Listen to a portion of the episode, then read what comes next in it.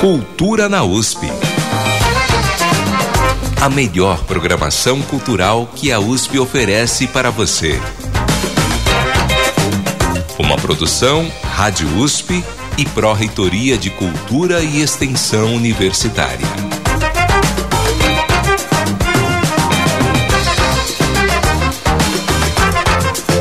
Boa tarde, começando mais uma edição do Cultura na USP, o programa que está com você todas as quintas-feiras, trazendo o melhor da cultura que a USP oferece para toda a população. Todas as semanas com agenda, entrevistas e reportagens para que você saiba de tudo Você pode acompanhar o programa e compartilhar com seus amigos pelos sites jornal.usp.br e cultura.usp.br. Fique ligado também no Instagram, arroba Cultura na USP, que está sempre trazendo mais informações e outros destaques. E se quiser falar conosco ou mandar sugestões, estamos também no WhatsApp 11 2648 0042 e no e-mail ouvinte@usp.br. Repetindo 11 2648 0042 e ouvinte@usp.br.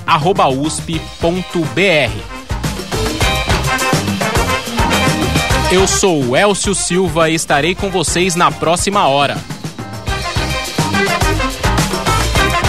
Hoje, dia 1 de junho de 2023, os destaques são. Pedalando com Cultura. O evento cultural que vai abrir o campus para as bicicletas. Você fica sabendo de todos os detalhes e acompanha uma conversa ao vivo, aqui no estúdio, com três convidados que, durante as suas passagens pela USP, desenvolveram diferentes tipos de vínculos com a cultura da bicicleta e compartilham essas experiências com os ouvintes. O próximo concerto do ciclo Esculpir o Tempo da Orquestra Sinfônica da USP. Apresentações gratuitas do Coralusp. E no Centro Maria Antônia, o ciclo de música medieval e barroca e a inauguração da exposição Português de Moçambique em Caleidoscópio. Ainda destaques do Teatro da USP, a próxima edição do projeto BBM no vestibular e Yoga na casa de Dona Yaya. A partir de agora, aqui no Cultura na USP. Você está ouvindo Cultura na USP. A melhor programação cultural que a USP oferece para você. O programa de hoje começa com uma pauta especial sobre a cultura da bicicleta, já que teremos neste domingo a cidade universitária abrindo suas portas para a população em um evento que oferece programação cultural ao mesmo tempo em que busca divulgar e valorizar o uso das bicicletas como modal de transporte, lazer e saúde. Para conversar com a gente sobre esse assunto, temos três convidados que já passaram pela USP e durante esse período desenvolveram relações especiais com o assunto e hoje são figuras importantes na promoção, na promoção desse direito como política pública. Guilherme Moraes, coordenador do grupo Bike Zona Oeste, é ciclista urbano em São Paulo e desde 2010 está envolvido em diversos movimentos da sociedade civil que buscam a democratização da mobilidade urbana. É conselheiro da Câmara Temática da Bicicleta, mestrando pela Faculdade de Filosofia, Letras e Ciências Humanas da USP, com pesquisa sobre a relação entre letalidade e a velocidade máxima nas marginais paulistanas. Boa tarde, Guilherme. Opa, boa tarde, boa tarde. Muito obrigado, muito feliz de estar aqui com vocês. Temos aqui também Frederico Haddad, mestre em Direito do Estado pela Faculdade de Direito da USP, com a pesquisa que originou o livro O Direito à Rua, Políticas Públicas e a Função Social das Vias Urbanas. A publicação analisa os conflitos em torno da regulação e uso do espaço de circulação e como a gestão das ruas é parte decisiva da transformação do meio urbano em favor dos interesses coletivos. Boa tarde, Fred. Boa tarde, Elcio. Uma, boa tarde a todos que nos ouvem. Uma alegria muito grande estar aqui com vocês discutindo esse tema tão, tão fascinante. Bacana. E também vamos receber Thomas Wang, formado em Relações Públicas na Escola de Comunicações e Artes da USP, apresentou o trabalho A História da Bicicleta na Cidade de São Paulo, a evolução da política pública de 1980 a 2020. Ele é conselheiro da Câmara Temática da Bicicleta da Prefeitura de São Paulo e um dos fundadores do Bike Zona Sul, primeiro coletivo de ciclistas e mobilidade da cidade de São Paulo. O Thomas está a caminho, já soubemos que ele está vindo de bike, como não poderia deixar de ser, e ele está chegando aqui na Rádio USP. Logo, logo ele fala com vocês. E antes de começar a nossa conversa, vamos chamar uma reportagem do nosso produtor Michel Sitnik, que vai falar um pouco sobre o evento Pedalando com Cultura na USP, que acontece neste domingo. Pedalar pode ser muitas coisas. Para alguns, é um meio de transporte, aliás, o mais eficiente que existe. Para outros, é um esporte, uma atividade de exercício físico. Outros encontram na bicicleta um simples lazer, uma diversão. A bike é tudo isso junto e muito mais. É também uma filosofia de vida, um ato político, uma opção social, uma ferramenta de sustentabilidade. E se você pudesse juntar tudo isso com uma programação cultural incrível, conteúdos de arte e ciência produzidos pela principal universidade do país em um campus aberto ao público num domingo? Essa é a proposta do evento Pedalando com Cultura, uma programação especial que acontece na cidade universitária, pensada especialmente para que o público participe de bicicleta. Nesse dia, o campus estará conectado à ciclofaixa de lazer da cidade de São Paulo e liberada para entrada de bicicletas, o público vai poder pedalar utilizando as estruturas cicloviárias já existentes e mapas indicarão uma sugestão de percurso, que inclui pontos onde serão oferecidas atividades especiais produzidas na universidade.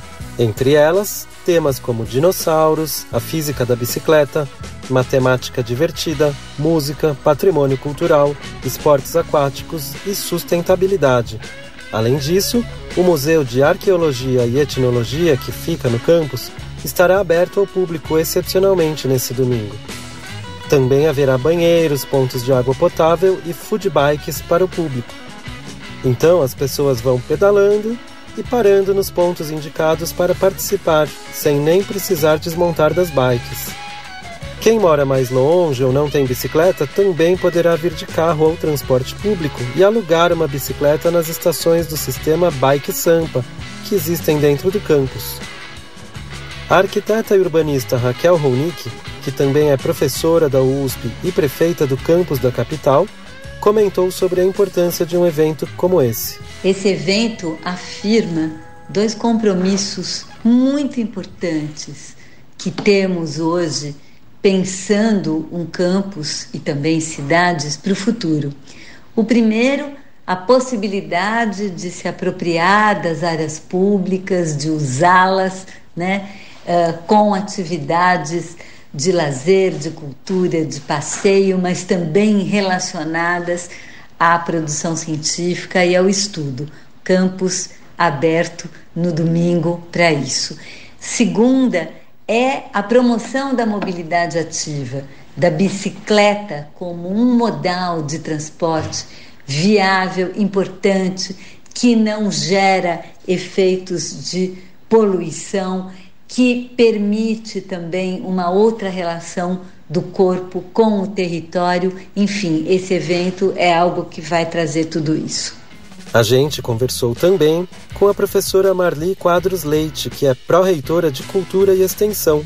E ela fez um convite a todos os que estão nos ouvindo. Oi, gente, olha, é, eu estou aqui no campus Butantã, na Universidade de São Paulo, é, e gostaria de convidá-los a todos para passarem uma bela manhã de domingo aqui conosco né, na cidade universitária para andar de bicicleta, fazer esporte, para ser feliz, né?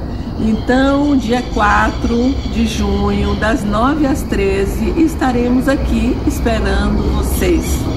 Um abraço. Então, só lembrando a todos, é um evento de passeio para toda a família, não é uma competição esportiva. As atividades estão todas concentradas em um percurso de aproximadamente 4 quilômetros, numa área plana e bem perto do portão de entrada.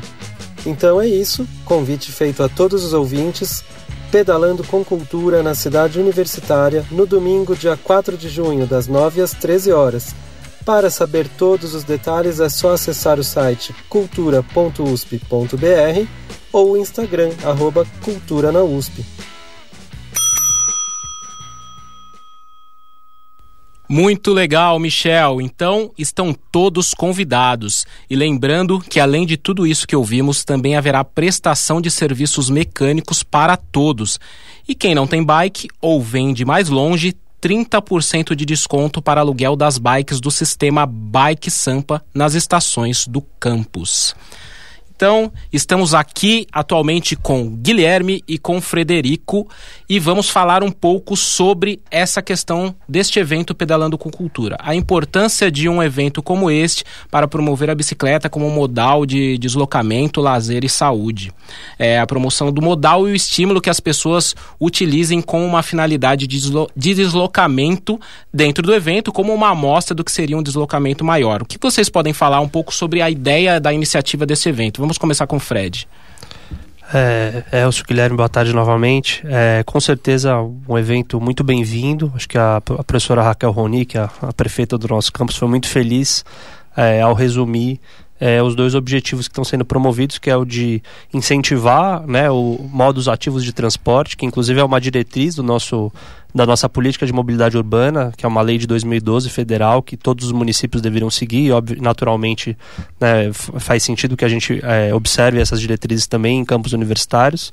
É, e a de abrir a universidade né, é, para a comunidade, não só para a comunidade acadêmica, mas para a população que, que a rodeia, que afinal a sustenta. Né? Então, é, não apenas a produção científica em si, mas a sua divulgação, a sua disseminação, as trocas com a, com a população e a abertura do campus é uma outra forma da gente retribuir é, os recursos que são sociais e que são investidos aqui na nossa universidade, da gente retribuir um pouco para a população é, tudo que é produzido aqui de bom. Né? Então, essa, acho que esses são do, dois objetivos fundamentais e prioritários é, da nossa universidade que a gente espera que cada vez mais sejam promovidos. É isso. E para você, Guilherme? Olha, a ideia do evento é fantástica, tá? É... O evento ele pode funcionar também como um certo experimento uma semente, porque um trajeto curto de 4 quilômetros parece muito pouco. Mas quando a gente olha no nosso dia a dia, às vezes os nossos trajetos envolvem 3, 4 quilômetros e aí a gente precisa às vezes de um carro, a gente precisa do ônibus, a gente precisa de um Uber, ou a gente vai a pé e acha muito longe. Então, a, incentivar um modal ativo pode ser, pode ter relação com a bicicleta, mas pode ter relação também com o próprio corpo e a cidade colocar o corpo na cidade, olhar para a cidade, é uma forma que às vezes a gente apaga essa sensação, essa experiência do corpo na cidade, porque nosso cotidiano é muito acelerado, então a gente pega o carro e acha que vai ser mais rápido, a gente fica parado no trânsito e acha que, que aquilo é necessário. Então, assim, o evento ele coloca o corpo das pessoas num trajeto de 4 km, que parece muito pouco, mas não é tão pouco se a gente for comparar com o nosso cotidiano no nosso cotidiano a gente tem deslocamentos que às vezes a gente poderia fazer a pé ou de bicicleta, seja para ir até o metrô, até o ponto de ônibus, ou até num destino final caminhar. Então, assim, eu acho que é fantástico fazer essa experiência das pessoas vivenciarem um pouco o campus, vivenciarem a cidade, com uma coisa que parece um passeio, mas não é só um passeio, é uma experiência urbana. É, foi importante, eu acho que as duas coisas que vocês citaram, né? As pessoas aproveitarem o campus, assim como a prefeita Raquel Ronick falou, e também essa relação da bicicleta como modal de deslocamento, assim, sustentável, não poluente, promoção da saúde das pessoas, né? Ativamente. Eu gostaria de começar aproveitando dessa relação da bicicleta com tudo isso que a gente ouviu, como começou a relação de vocês e como começou o envolvimento com essas questões que vão além do uso próprio da bicicleta, mas também em políticas públicas. Fred? É bom, a, a minha relação com a bicicleta, enfim, vem na infância. Mas a minha relação com o tema da mobilidade urbana ele é um pouco mais recente, naturalmente, né? É, no final da minha graduação em Direito, né, aqui na USP, é, o meu quarto ano foi 2013, que foi acho que o ano que o transporte entrou na pauta talvez como nunca ou como há muito tempo não se via é, e aquilo me interessou, né? E, e aquilo, é, a partir daquilo, a gente teve uma, um debate público muito profundo e que teve consequências práticas sobre o tipo de mobilidade que a gente promove, o tipo de uso e ocupação e regulação do espaço público de circulação que a gente quer ter, né? Nas cidades brasileiras em geral e na cidade de São Paulo em específico. Né? Então, a partir daí, eu comecei a me interessar pelo tema, fiz um trabalho de conclusão de curso voltado à pesquisa desse tema e depois minha pesquisa de mestrado também voltada para esse tema. É, enfim, não, não, vou me alongar aqui nessa resposta, mas é, foi basicamente assim que, que acendeu essa, essa chama e esse interesse pela pauta da mobilidade urbana e da questão urbana em geral, né?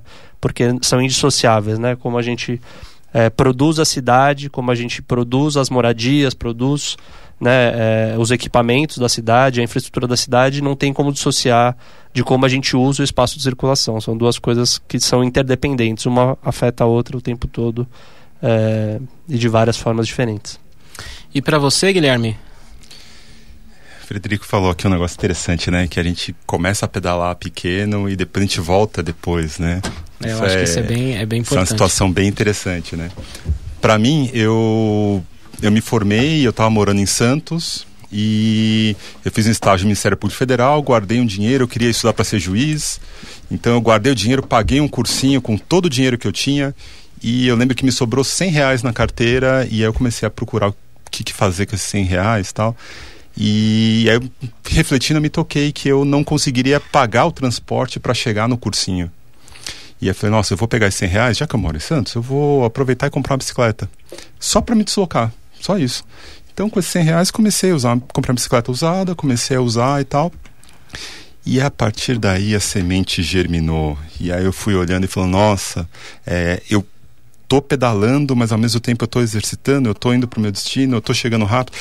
E aí eu comecei a, a conhecer os movimentos de, de, debate sobre política urbana em São Paulo, comecei a ver que nosso evento é muito, é, o movimento é muito grande, envolve vários países, tem uma questão é, acadêmica envolvida, tem uma questão política envolvida, e aí eu fui mergulhando e falei, nossa, é, como é apaixonante essa relação das pessoas com a cidade, né? Como é apaixonante. Então, a partir daí, eu comecei a me envolver em coletivos, me envolver em institutos, e a partir daí a vida guinou e assim, a bicicleta começou a fazer tão parte da minha vida que é, meu interesse em fazer um mestrado vem daí, de olhar a cidade através da bicicleta. Muito bacana. Agora chegou aqui conosco Thomas Wang. Eu já tinha feito a sua apresentação, disse que você já estava se deslocando aqui de bike e eu perguntei para eles um pouco sobre o evento, né, que é o Pedalando com Cultura. E eu acho que eu gostaria que você falasse um pouco sobre a sua relação com a bicicleta e como começou o seu envolvimento aí com as questões que vão além do uso da própria bicicleta, mas pensando em políticas públicas. Boa tarde. Boa tarde. É, meu envolvimento com a bicicleta começou mais ou menos em 2010, quando eu fiquei um pouco cansado de pegar ônibus, levar uma hora de ônibus para ir pro colégio.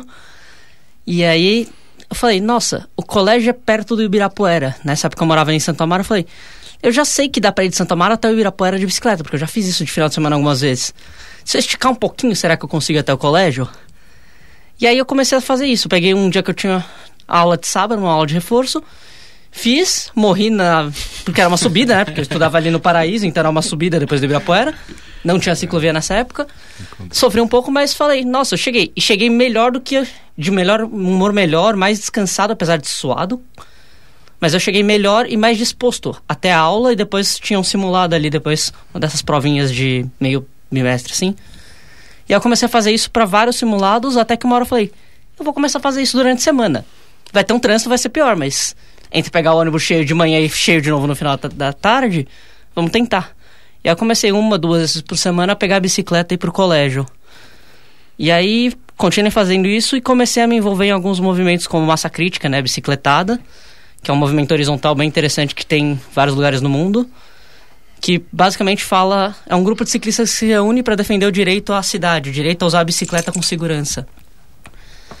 E aí depois disso eu fui me envolvendo, teve aquelas jornadas de junho, né? Então teve muito barulho que começou por causa dos 20 centavos, né, da passagem de ônibus, metrô, mas foi ampliando para várias pautas e uma delas que o pessoal que eu conheci pela bicicletada era fazer ciclovias.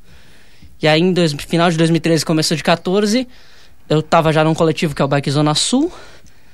E veio um convite pra gente pelo Facebook que a gente tinha na época, de uma pessoa que dizia ser da prefeitura e falava: ah, a gente quer falar de ciclovia e a gente viu que vocês são. tem já alguma história nisso. E a gente foi para uma reunião na CT. A gente foi, na época, foi recebido pela Suzana Rodrigues e pelo Gilmar Tato, que na época era o, o secretário de transportes. E aí eles falaram, foi uma coisa meio estranha, tipo, nossa, a gente tá aqui no, na mesa do secretário, tipo, falando com o secretário, aquela coisa meio intangível, assim, meio mítica. Uhum. E aí ela, ele explicou, olha, a gente quer fazer ciclovia, mas não necessariamente, apesar eu, da CT conhecer as ruas, ela sabe qual a cabeça do ciclista, qual o caminho que ele faz. E eles já tinham começado algumas que não necessariamente tinha tava tendo aquela polêmica, Algumas, por exemplo, perto de casa tinham feito uma que era útil, mas tinham feito uma que eu não entendia por quê, porque era aquela rua que literalmente não fazia sentido na minha cabeça, mas porque eu não passava ali, talvez. E eles pegaram e falaram: Olha, a gente quer sugestões de rota. Ela pegou, abriu um mapa numa mesa enorme, tinha literalmente do centro até o final da Zona Sul em Parelheiros, e falaram: Vocês são da Zona Sul, quais caminhos vocês usam? E a gente começou a desenhar nesse mapa. Foi aí que eu entrei nessa parte mais institucional de como é que a gente ajuda o poder público a decidir as coisas e talvez fazer o que a sociedade precisa. Oh, isso é muito interessante porque eu ouvi de vocês três coisas muito importantes, né? A questão da mobilidade, né? Como o, o, Fred falou sobre a gestão das ruas.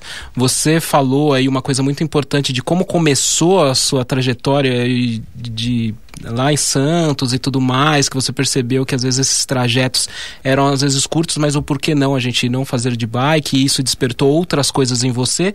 E você citou uma coisa muito importante que é aí, eu acho que o, o start para o início dessa promoção da, das ciclovias, né, como uma demanda da população, né, do uso do espaço público também sobre isso.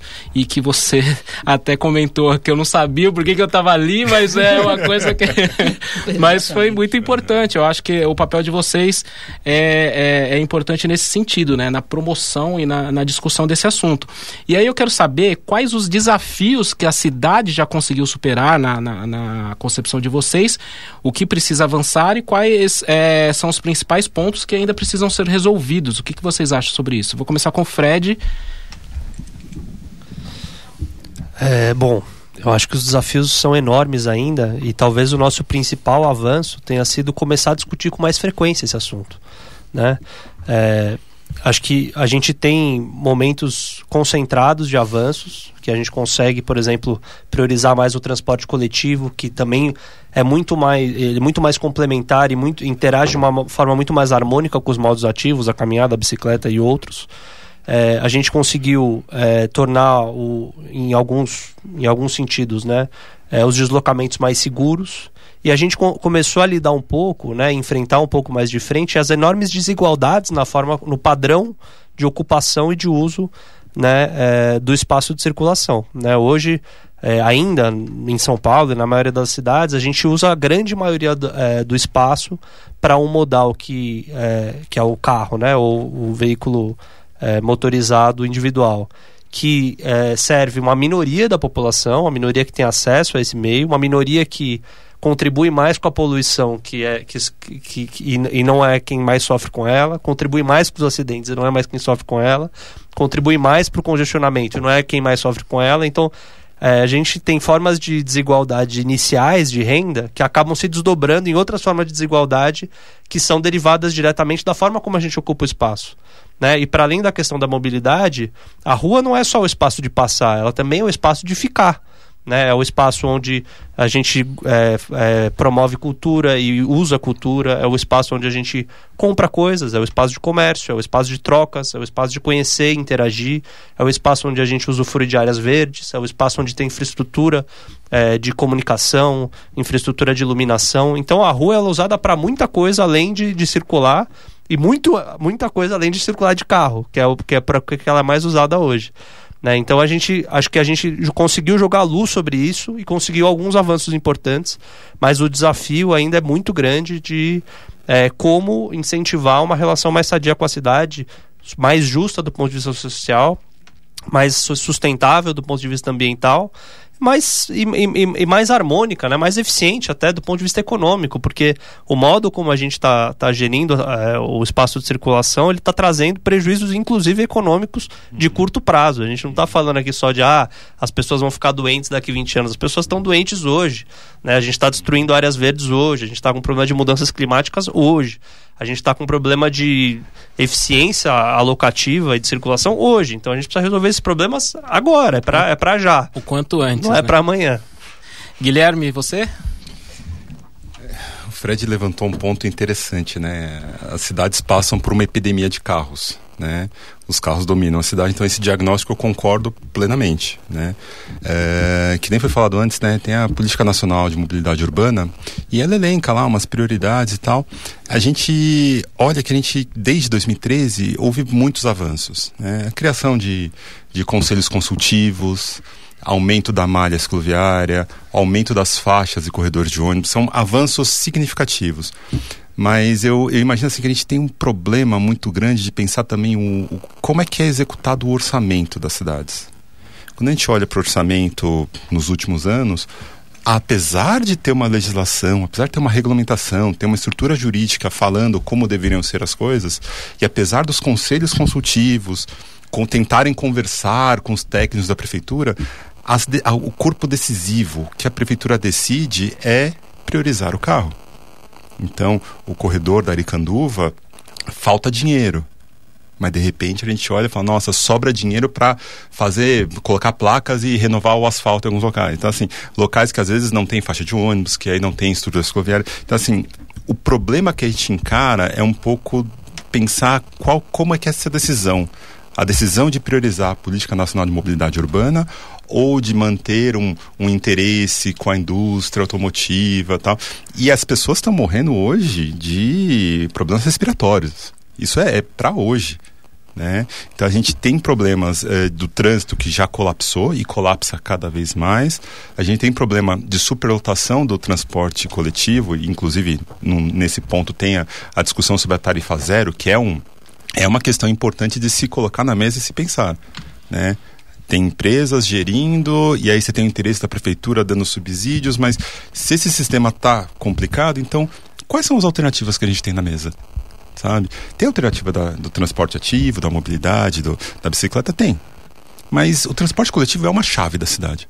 Mas por que, que o dinheiro do transporte coletivo sempre falta e sempre sobra dinheiro para a estrutura, para o carro? Né? Então, assim, eu acho que esse diagnóstico, eu acho que as coisas funcionam mais ou menos por aí. Pensar aonde que o orçamento está indo e adequar ele à Política Nacional de Mobilidade Urbana. E para você, Thomas, o que, que você acha desse tema? Eu acho que tem essa questão do orçamento que o Guilherme falou e o direito à ocupação da cidade, né? A cidade não é de um ou de outro, ela é de todos.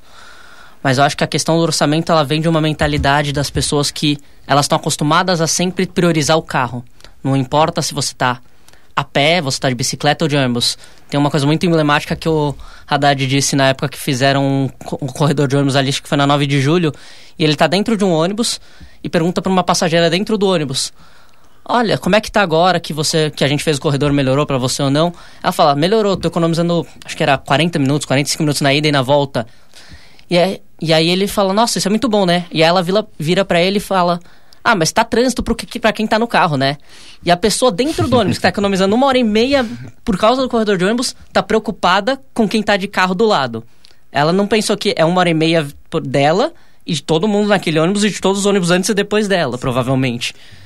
Para uma minoria ali que, se você puxar dado de pesquisa origem e destino do metrô, menos, se eu não estiver enganado, menos de 15% da população usa carro atualmente. Se você somar, só se você pegar só transporte coletivo, trilhos e ônibus, já tem mais gente que isso, pegando transporte coletivo. Então é uma questão de mudar a mentalidade. A pessoa está acostumada a sempre ver a rua como o espaço do carro, mas não é o espaço do carro. Tem que ser o espaço de quem caminha, de quem pedala, de quem está indo, seja para o ponto de ônibus. Às vezes até caso como uma praça de você poder pegar e sentar e passar o tempo. Você pegar onde sentar ali, ler um livro na rua. Óbvio que isso envolve outras questões que você vai falar, o orçamento, obviamente. Uhum. Você pega, tem uma disputa do espaço ali de ah, eu sempre estacionei na frente da minha casa ou da minha loja. Vão fazer uma ciclofaixa, vou ter que pagar estacionamento? Vai, porque você estava usando estacionamento e todo mundo estava pagando. Uhum. Porque o asfalto embaixo do seu carro foi pago pelo imposto de todo mundo. Inclusive a pessoa que vai passar naquela ciclofaixa daqui a pouco. Uhum. Então, um privilégio que a pessoa sempre teve, seja estacionar na frente da casa ou da loja dela, seja, ah, eu sempre tive quatro faixas para ir e tava trânsito mesmo assim, mas a pessoa não quer tirar uma faixa e vai continuar o mesmo trânsito que era antes para passar uma ciclofaixa ali ou passar uma faixa de ônibus. Que é uma mudança de mentalidade. As pessoas têm que entender que o carro é. Ninguém aqui é totalmente contra o carro, mas o carro tem que aprender a ceder espaço, já que ele tem quase todo o espaço da rua, para outros modais, para outras pessoas terem segurança e terem um mínimo de dignidade, conforto e segurança para poder se deslocar e também aproveitar daquele espaço. Uma coisa que é outra frase interessante é que o pessoal fala praia de paulistana é o shopping. E para mim a praia de paulistana minha é ir para Paulista de domingo, quando ela tá aberta para as pessoas. É bom. Porque é aquela coisa de você ver tem gente tocando, tem gente. Eu já vi gente literalmente fazendo piquenique no meio da Paulista. É uma uhum. coisa muito linda de se ver. Uhum. E eu acho que a gente tem que mudar essa mentalidade. Não é que você não pode ir no shopping, óbvio que você pode. Mas você tem que aprender, as pessoas têm que entender que a cidade é muito mais que ir no shopping ou se deslocar da sua casa para o trabalho, do trabalho para a academia, da academia para a área de lazer, seja o clube, o shopping. Você tem que. Esse deslocamento pode ser prazeroso. Uma das coisas que eu adoro de andar de bicicleta é que às vezes eu tô passando, eu vejo um restaurante, um café, alguma coisa, uma loja, simplesmente consigo pegar, parar, acho um poste, tranco a bicicleta, entro e vejo o que eu quero ver, quero, quero comer. Isso é uma liberdade que uhum. só quem caminha e pedala tem. Quem tá no carro nunca vai ter essa praticidade de ver algo numa vitrine e parar. Primeiro que você vai passar rápido e você não vai ver a vitrine. Uhum. Ou se você, mesmo que você esteja no trânsito parado e veja a vitrine, você vai ter que achar um lugar para parar. Que no trânsito já se torna outra novela, né? Uhum. Acho que é importante tudo isso que vocês falaram e, e e a, a, percepção de cada um de vocês parece que se une, né? Porque a gente vê que são pesquisas diferentes, né? A do, do, Fred é uma, a sua é outra, a do Thomas e a do Guilherme é outra, mas todas elas têm uma, uma engrenagem que se une.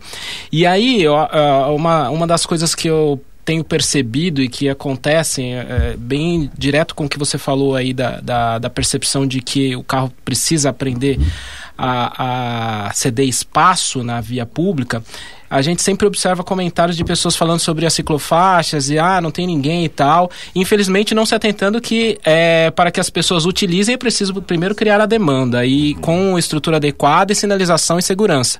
Como vocês observam que está atualmente o tratamento das autoridades para com este tema, em especial aqui na capital paulista, que é onde vocês mais vivenciam? Fred, por favor.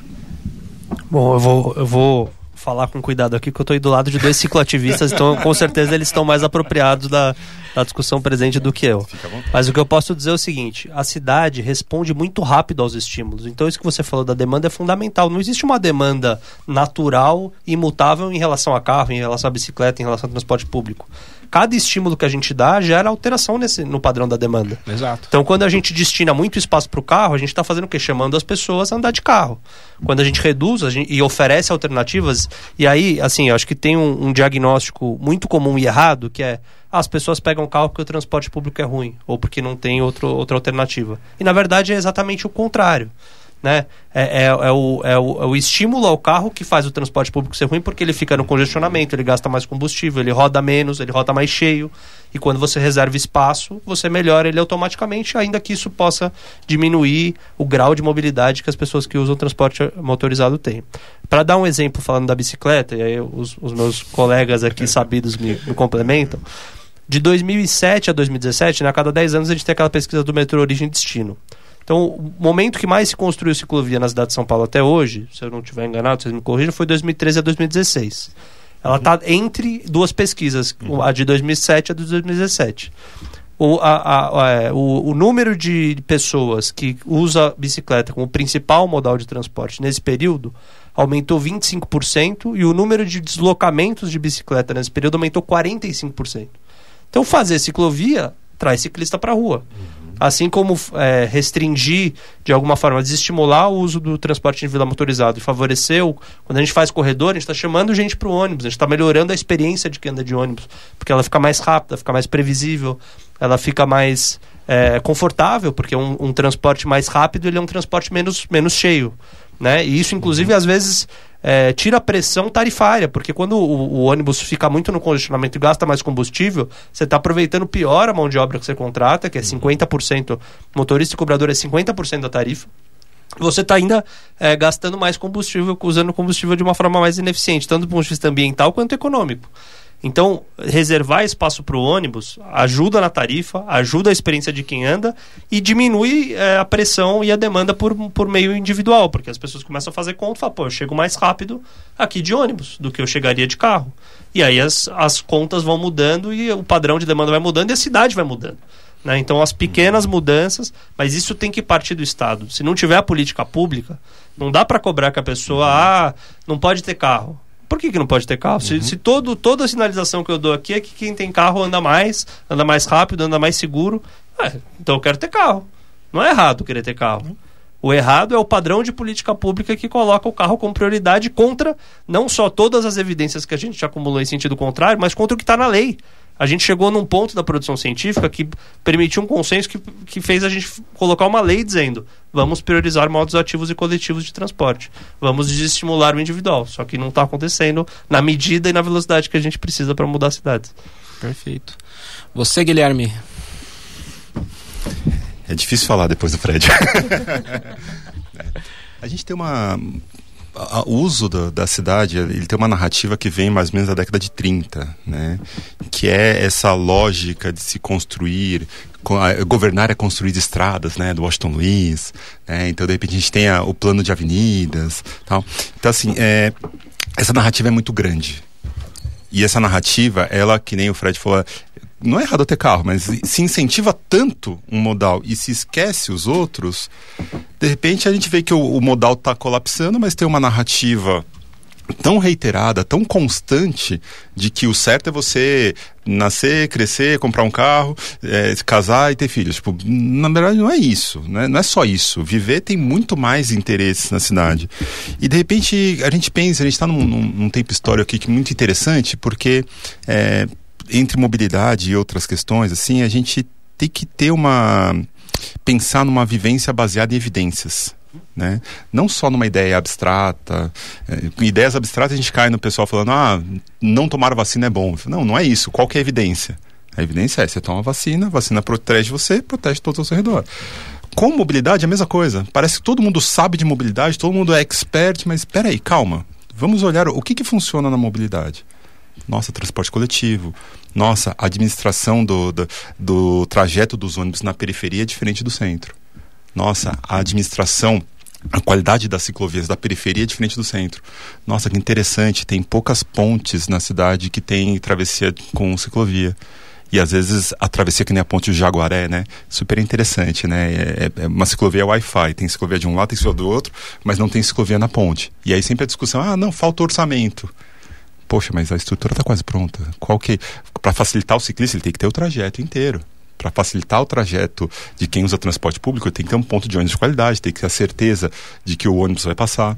Né? Então, assim, é, existe uma dificuldade a gente pensar a gestão da cidade que não é baseada em evidências, mas é baseada nessa narrativa que vem lá de trás, que foi uma narrativa que funcionou até certo ponto, só que agora ela colapsou. E aí, quando a gente pensa em qualquer outro modal, quando a gente pensa até para chegar aqui na USP, no evento de domingo, é, nossa, venha com o seu carro. Por quê? Ah, porque, poxa, é difícil você pensar. O metrô está fora da cidade universitária. Poxa, mas como assim não tem o metrô aqui dentro? Ah, o metrô mais próximo fica fora. Mas e para os alunos que estudam aqui? Eles têm que ir até. Ah, não, pega o circular até lá fora. Nossa, mas seria mais lógico que o metrô fosse aqui dentro? Sabe? Então as pessoas às vezes pegam carona para ir até o metrô para ir embora. Por que, que eu tenho que pegar carona? Ah, porque o circular demora. Sabe? Então, assim, são problemas reais que eu imagino um desafio em pautar mobilidade, pautar não só mobilidade, mas tudo tem que ser baseado em evidências. E a gente olha o orçamento, vou voltar para a questão do orçamento. A gente olha o orçamento, a gente vê que não importa a lei, não importa uma pressão social, a questão do poder público, não só em São Paulo, mas é basear numa narrativa antiga de que, nossa, vamos priorizar o carro. E a gente olha a mudança agora que estão fazendo, toda a estrutura narrativa agora é a modernidade é o carro elétrico. Mas o carro elétrico vai ocupar o mesmo espaço da cidade. Vai melhorar talvez a poluição atmosférica, mas o que vai ser feito com as baterias? E o que vai ser feito com o caos que vai ocasionar a mesma quantidade de carros ou mais no trânsito? Então, a mudança não é trocar um, um modal mais poluente pelo carro elétrico. A questão é outra, é mudar e repensar toda a estrutura, integrar todos os modais para fazer a coisa funcionar de maneira mais eficiente. Pelo menos é como eu penso. E para você, Thomas, é só complementando, a entrevista está excelente, vocês estão falando coisas importantíssimas, mas o meu produtor está me dizendo aqui que o nosso tempo está esgotando. Tem que voltar. Eu acho que tem essa questão da mudança de mentalidade, que eu sempre falo, é uma coisa de quase cultura, assim. Cultura no sentido do que as pessoas pensam e como elas veem. Eu pego minha turma do colégio, a gente se formou em 2013. Todo mundo ali tem carteira de motorista, inclusive eu.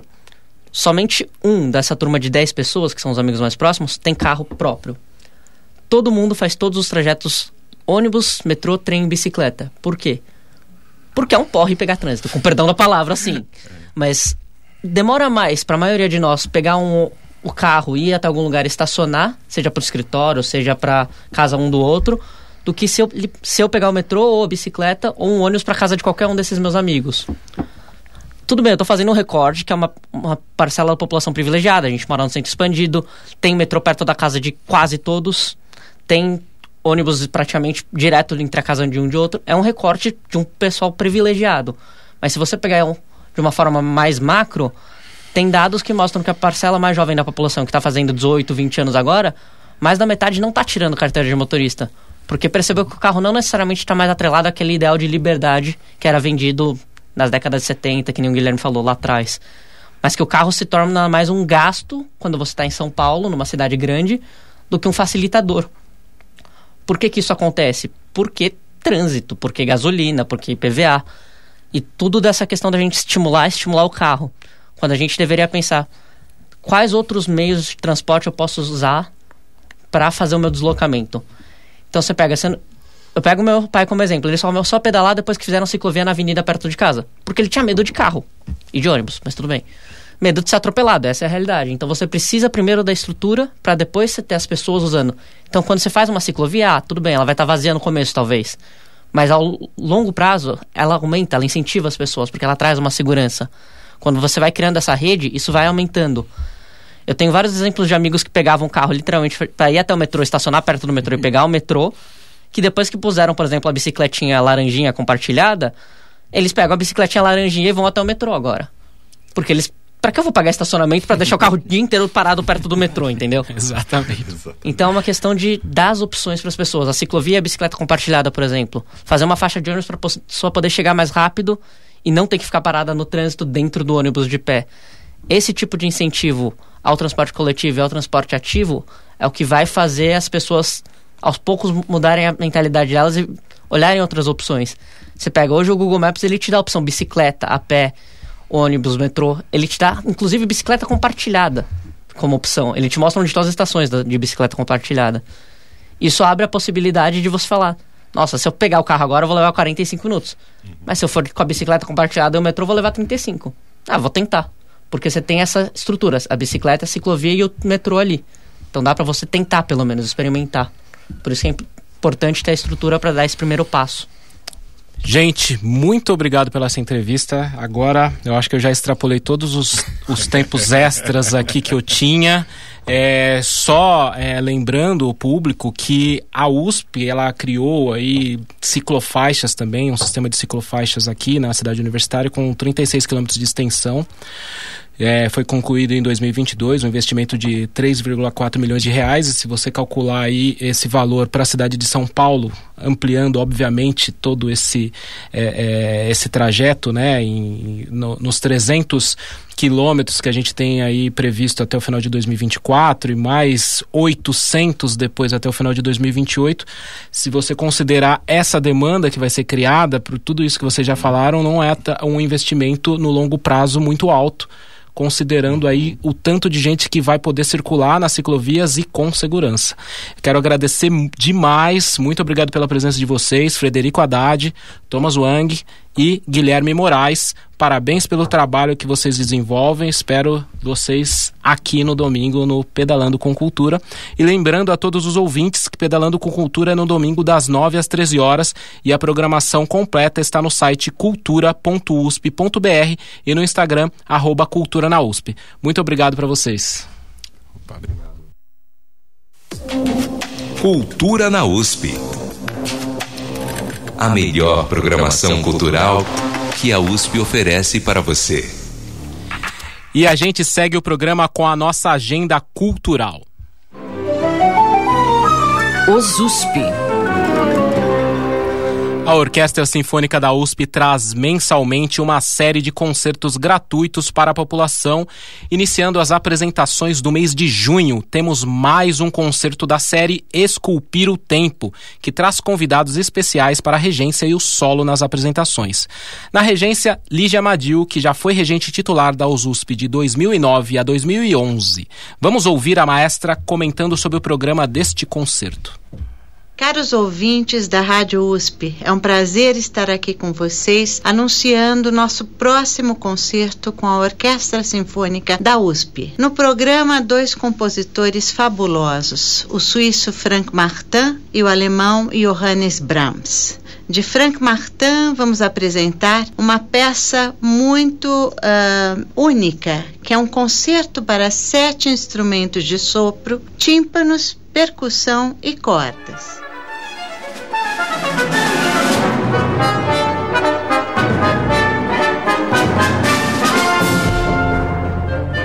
Os solistas são Renato Quimache na flauta, Gisele Salles no oboé, Tiago José Garcia no clarinete, José Eduardo Flores no fagote, Vitor Ferreira na trompa, Amarildo Nascimento no trompete, Carlos Freitas no trombone e Leopoldo Prado nos tímpanos. Vai ser uma oportunidade única de escutar esta obra de Frank Martin.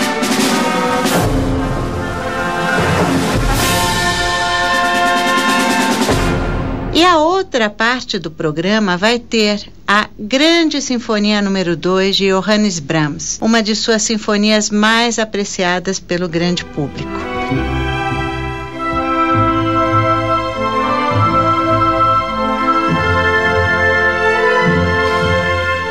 Espero todos vocês. Não faltem, dia 3 de junho, 16 horas. Muito obrigada.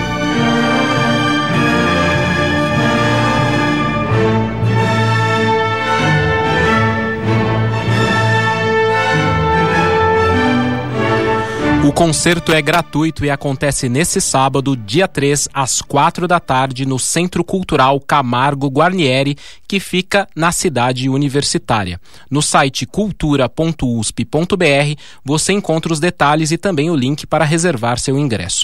Lembramos também que na entrada serão arrecadados alimentos não perecíveis e agasalhos para comunidades do Butantã. Coraluspe. O final de semana tem duas apresentações gratuitas do Coralusp aqui em São Paulo. No sábado, às seis da tarde, o Coralusp Azul se apresenta na Igreja São Luís, que fica na Avenida Paulista, número 2378, perto da estação Consolação do metrô. O convite é do regente André Juarez. Nós estamos muito felizes com a volta das atividades presenciais e nesse próximo sábado agora a gente vai realizar nosso primeiro concerto, primeira apresentação deste ano na Igreja São Luís Gonzaga, ali na Avenida Paulista, perto da Consolação.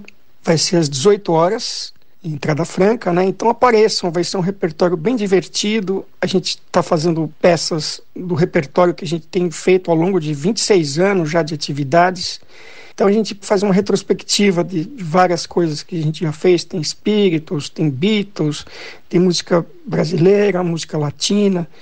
Então apareçam, vai ser bem divertido contamos com a presença de vocês lá. E no domingo, na Igreja da Paz, que fica na Chácara Santo Antônio, zona sul da capital, é a vez do grupo Sulfiato apresentar seu Requiem para Falri. A regente Neste- Paula Monteiro explica sobre a apresentação.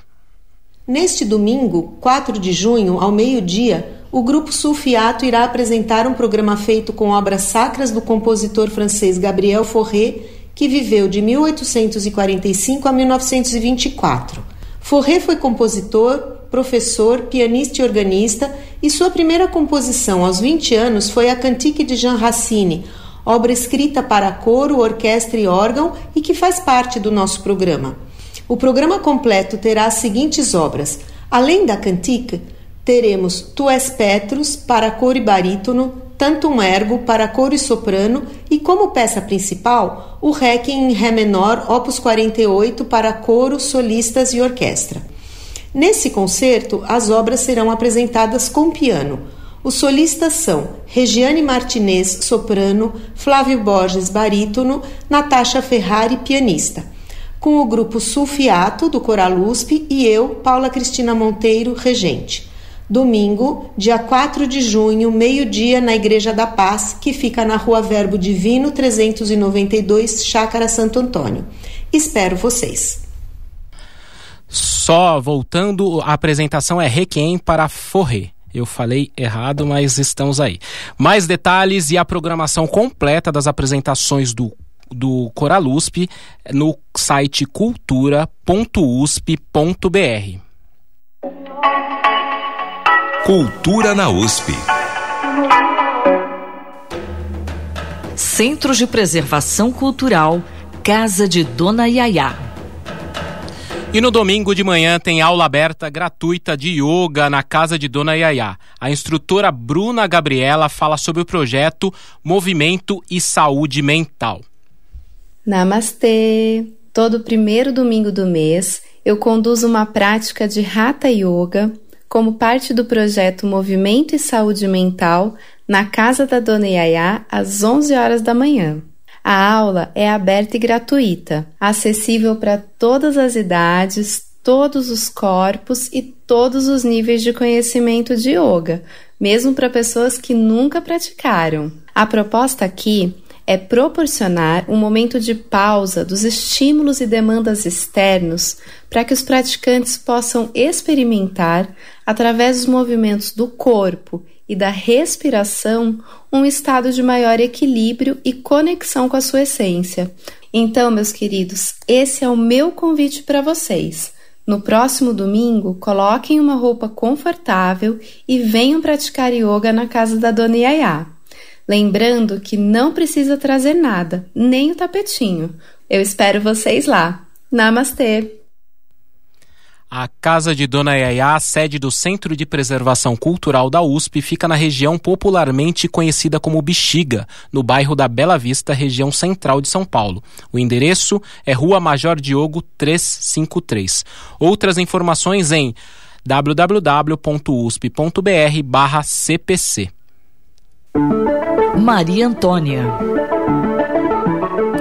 E no Centro Maria Antônia, o destaque musical é o ciclo de música medieval e barroca. Sandra Lima tem os detalhes. Boa tarde, Sandra. Maria Antônia. Boa tarde, Elcio. Boa tarde, ouvintes. Hoje acontece a quarta aula concerto do ciclo de música medieval e barroca, intitulado A Matemática dos Afetos, que acontece quinzenalmente em 2023, sempre às quintas-feiras, com entrada gratuita no Centro Maria Antônia. O tema desta quinta é Idílio e terá performance das cantoras Ludmila Thompson e Fernanda Ribeiro, Yara Ungarelli na viola de gamba e Pedro Augusto Diniz na harpa. Pedro nos conta como será a apresentação de hoje. A quarta aula concerto é, vai ser dedicada à arte nova francesa e italiana, o movimento conhecido como Ars Nova pelos músicos. Então a gente vai falar muito de Guilherme de Machot, Francesco de Landini, são músicas do tempo de Petrarca e de Dante. A entrada é gratuita, mas é necessária a retirada de senha uma hora antes da aula concerto no próprio edifício Joaquim Nabuco do Maria Antônia, que fica na Rua Maria Antônia 258, na região central da cidade de São Paulo. E tem mais coisa começando aí no Centro Maria Antônia, não é, Sandra?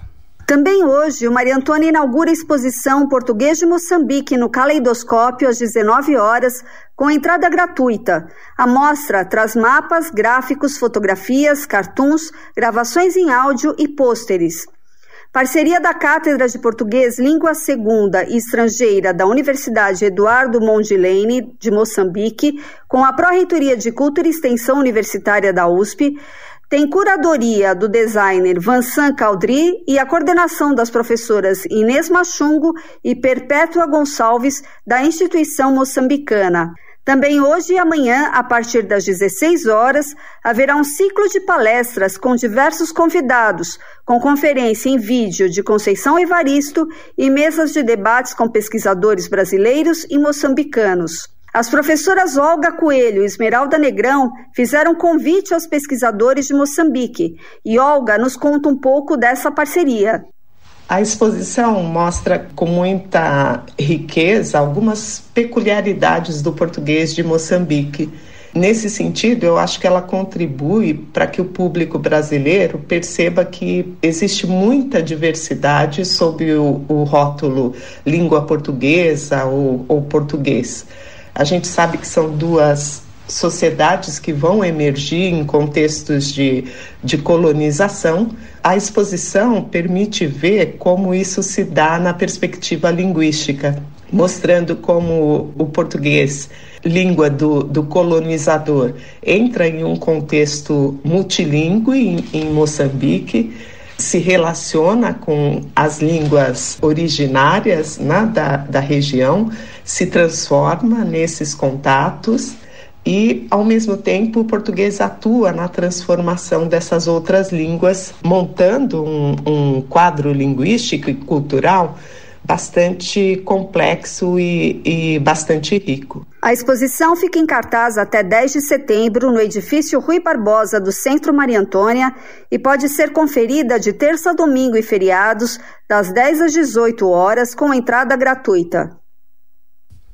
Obrigado, Sandra. E vamos terminar o programa de hoje com a nossa dica para quem quer saber mais sobre literatura, em especial quem está se preparando para o vestibular e tem que saber tudo sobre os livros da FUVEST.